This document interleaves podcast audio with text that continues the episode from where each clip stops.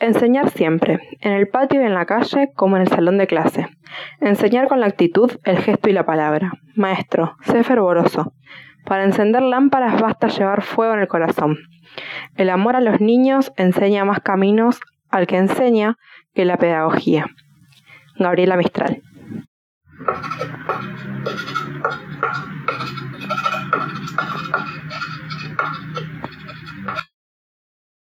Hola, mi nombre es Camila Forleta. Soy estudiante del primer año del profesorado de educación primaria en el Instituto Superior de Profesorado número 16, Bernardo Jusay, en Rosario. Este podcast va dirigido a maestros y maestras, a estudiantes que tuvieron que atravesar su primer año en la virtualidad debido a la pandemia por el COVID-19. También para los ingresantes 2021 al profesorado de educación primaria, ya que considero que la presencialidad no volverá como la conocíamos rápidamente. Sinceramente fue difícil la adaptación que tuvimos que hacer, ya que a principio de año creíamos que íbamos a tener una cursada normal, que transitaríamos la carrera como tantas otras personas, pero la realidad nos sorprendió. Además de acostumbrarnos y aprender a utilizar plataformas, muchísimos y muchísimas estudiantes tuvieron que desertar debido a la desigualdad de recursos y posibilidades que caracterizan a la sociedad en la que vivimos.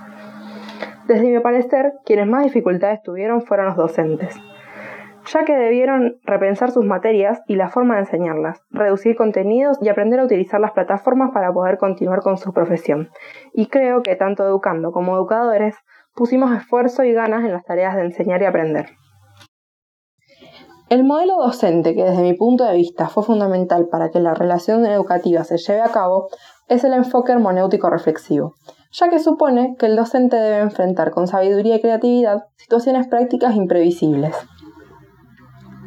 Además, supone la enseñanza como una actividad compleja, determinada por el contexto, espacio temporal y sociopolítico, y de conflictos que requieren opciones éticas y políticas. Considero que las cualidades de un buen docente, atendiendo a la realidad de América Latina en este contexto actual de crisis sanitaria, son empatía para poder entender las realidades, compromiso y predisposición con su labor, respeto por la situación de sus estudiantes, creatividad para reinventarse, adecuando sus actividades a sus alumnos, escucha activa, paciencia, fuerza y pasión.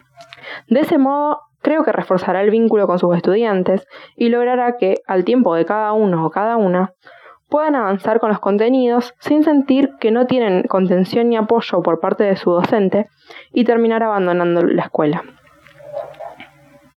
Paulo Freire, Gabriela Mistral, Simón Rodríguez y José Carlos Mariátegui fueron personalidades que lucharon por la educación en América Latina en la época colonial.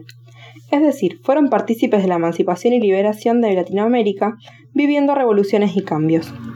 Quizás suceda lo mismo con algunos docentes que en este contexto luchan por la equidad de oportunidades y por la educación sin importar las condiciones.